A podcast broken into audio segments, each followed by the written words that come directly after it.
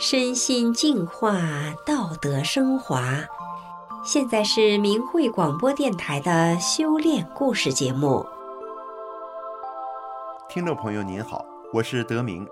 今天和大家分享的故事是：人生不再随波逐流。故事的主人公志祥出生在山东一个穷乡僻壤的小山村，他走过仕途路。也经历过经商打拼，但对自己的生活却感到失望、空虚及压抑。后来，他的人生出现了转机，他不再随波逐流，活得坚毅理性，找到了生活方向。他到底经历了什么？让我们一起来听一听他的故事。志祥出生在六十年代初，年少时期。给他留下最深的记忆就是贫穷。一件冬天薄棉袄得穿好几年，棉袄袖短，屋里又没有火炉，两只手都长了冻疮。无名指因冻疮长久不好，肉烂了，连骨头都露了出来。一年到头，除了吃上一点玉米面饼，其他时间全是靠地瓜粉、地瓜叶充饥，只有过年才能吃上几个白面馒头。上初中时，有一个学期复习资料费一共三元钱，老师让学生期末考试前交上。最后班里只剩下他一个人还没有交，实在没办法，他才向父亲开口。父亲当着他的面摸遍了身上所有的口袋，只掏出不到一元钱，说：“实在没有这么多，再等几天吧。”他低头转身离开，两行泪水禁不住往下流。山沟的贫困让志祥暗下决心，一定要考上大学，跳出农门，吃上国库粮。八十年代初，他考上一所高等专科学校，毕业后，他们十几个同学一起被分配到政府机关工作。吃苦长大的农家孩子，弄个国家干部身份，自然是倍加珍惜，努力上进。初入单位，志祥完全是懵懂无知，也没有任何亲戚朋友的指点。随着时间的推移和用心观察，他发现，当前中国政府机关的工作其实就是权力的运用。人们都在把手中的权力运用到极致，充分利用手中的权力，显示自己的重要，并获取自己的利益。为了得到提拔、得到权力，大部分人都是巴结领导，说奉承的话，说违心的话。表面看这人是一个谨小慎微、一脸谦卑的人，而对外人、对自己手下的人，在求自己办事的人面前，则变成了一个高高在上、身价特高、一身傲气的人。在这样的氛围中，志祥从一个年轻书生，也开始变得世故世俗，变得越来越看重物质利益。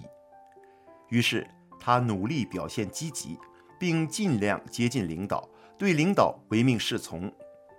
不知不觉的，也学会了巴结奉承，业务上也学得开始虚夸。果然不久被提干，刚过而立之年，志祥就成为局里的中层干部。虽然是得到提拔重用，内心总是有一种隐隐的不安。虽然中国的官场就是这样，但他的内心深处是看不惯，是不认同的，甚至是苦闷的。志祥觉得这样没有了自己的人格。更让人不快的是单位同事之间的人际关系。平时同事们一块儿吃喝聊天，兄弟长兄弟短的很融洽。其实真正的人与人之间的关系是很复杂的，有的时候甚至是非常紧张的。大家在互相提防着，在暗中较劲，就连他们一块儿分来的同学之间都没有一句真心话。大家都是表面一套，背后一套，都把自己的心深藏起来。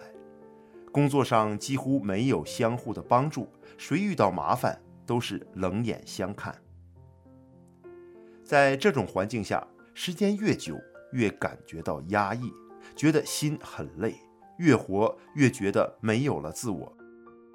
有一次，一个官员跟志祥说：“现在的中国就是这样，官场上是酒中不深淹死人，筷子不长打断筋；老百姓是嫌贫恨富，在机关没提拔当干部是失败，是没有能力。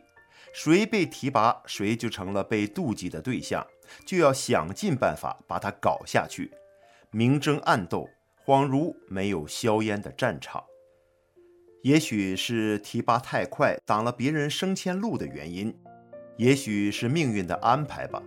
由于种种原因，志祥被迫离开了单位，不能走仕途之路。志祥想，那就去挣钱吧。他要用钱证明自己的能力，用钱体现自己的人生价值。一九九九年，志祥成立了公司。起初是承揽做一些小工程项目，经过几年的努力，他就开始做大项目。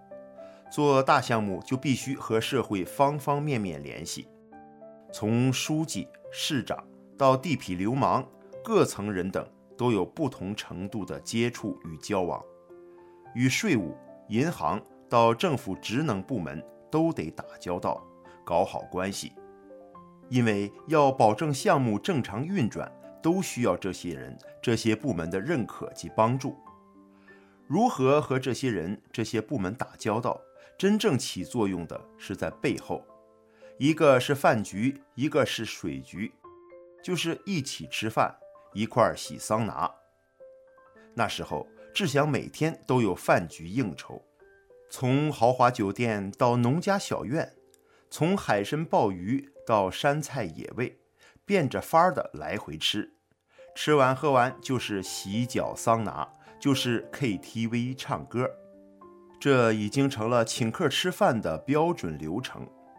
当然，仅这些还是远远不够的，甚至是不起什么作用的。请客吃饭只是加深交流感情的表面方式，真正办事还必须单独送礼，大官大送，小官小送，大事大送，小事小送。过年过节必须送。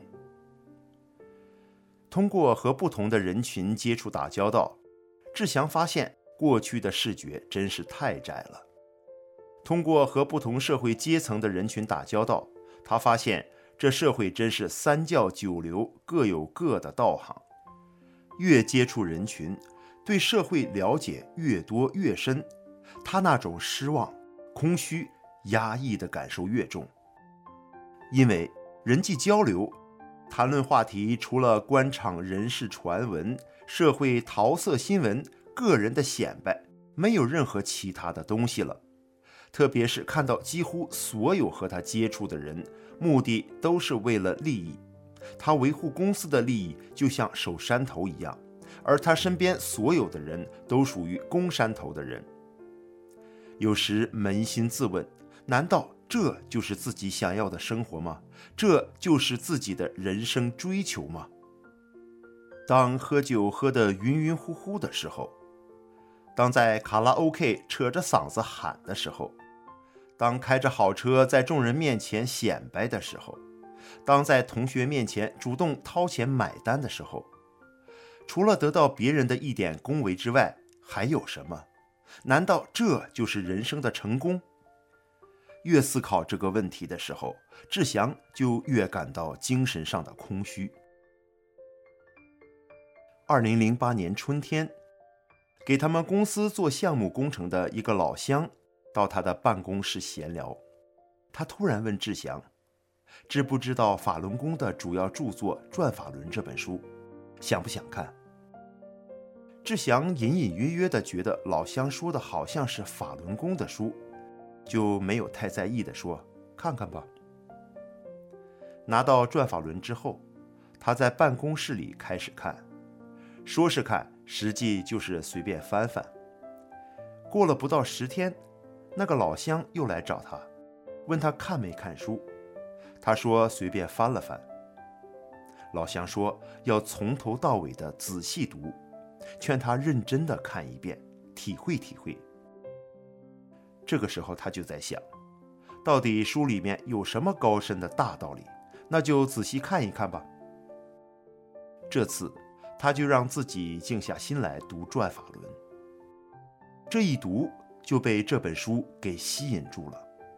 除了吃午饭，志祥用了一天多的时间读完了这本书。这些年人生的困惑、不解的事情，在这本书里全都找到了答案。他好像大海中没有方向的一叶小舟，突然看到了航行的灯塔一样。这样，不到十天的时间，他又连续的看了三遍、四遍，感觉一遍比一遍清晰，一遍比一遍明白。一天晚饭后。志祥拿起《转法轮》，读着读着，突然泪流满面。一个是有一种莫名的激动，就好像找到了多少年梦寐以求的东西；再一个就是后悔的心情，后悔怎么这么晚才得到这本书，后悔虚度了这么多年华。如果早知道这些做人的道理，许多不该做的事就不会去做了。能避免的错也就避免了。他知道法轮功被中共迫害，但仍暗下决心，一定要修炼法轮功。练功一个多月，有一天，志祥突然发现，折磨他二十多年的鼻炎已经不治而愈，而且走路轻盈，精力充沛。给他带来的最大变化是精神上的，就像是脱胎换骨了一样。有了做人的标准，他知道今后如何做人了。当时项目刚刚启动，他就严格按照练功人的标准要求自己，规规矩矩地做项目。项目结束后，他没有拖欠施工队一分钱，被不良施工队多讹诈钱也没有放在心上。该交的各项税款全部交齐，应该交给政府部门的各项规费一分不少。工程上没有任何偷工减料。法轮功彻底改变了志祥，使他的生活、工作变得有规有矩、踏踏实实，放淡了追求物质利益的心，也没有为证明自己有能力而活给别人看的心。如今，志祥对生命不再感到困惑，也不再随波逐流，活得坚毅理性、轻松自在。也懂得生命中最重要、最珍贵的就是坚守善念。好，听众朋友，今天的故事就讲到这里，我是德明，感谢您的收听，我们下次再见。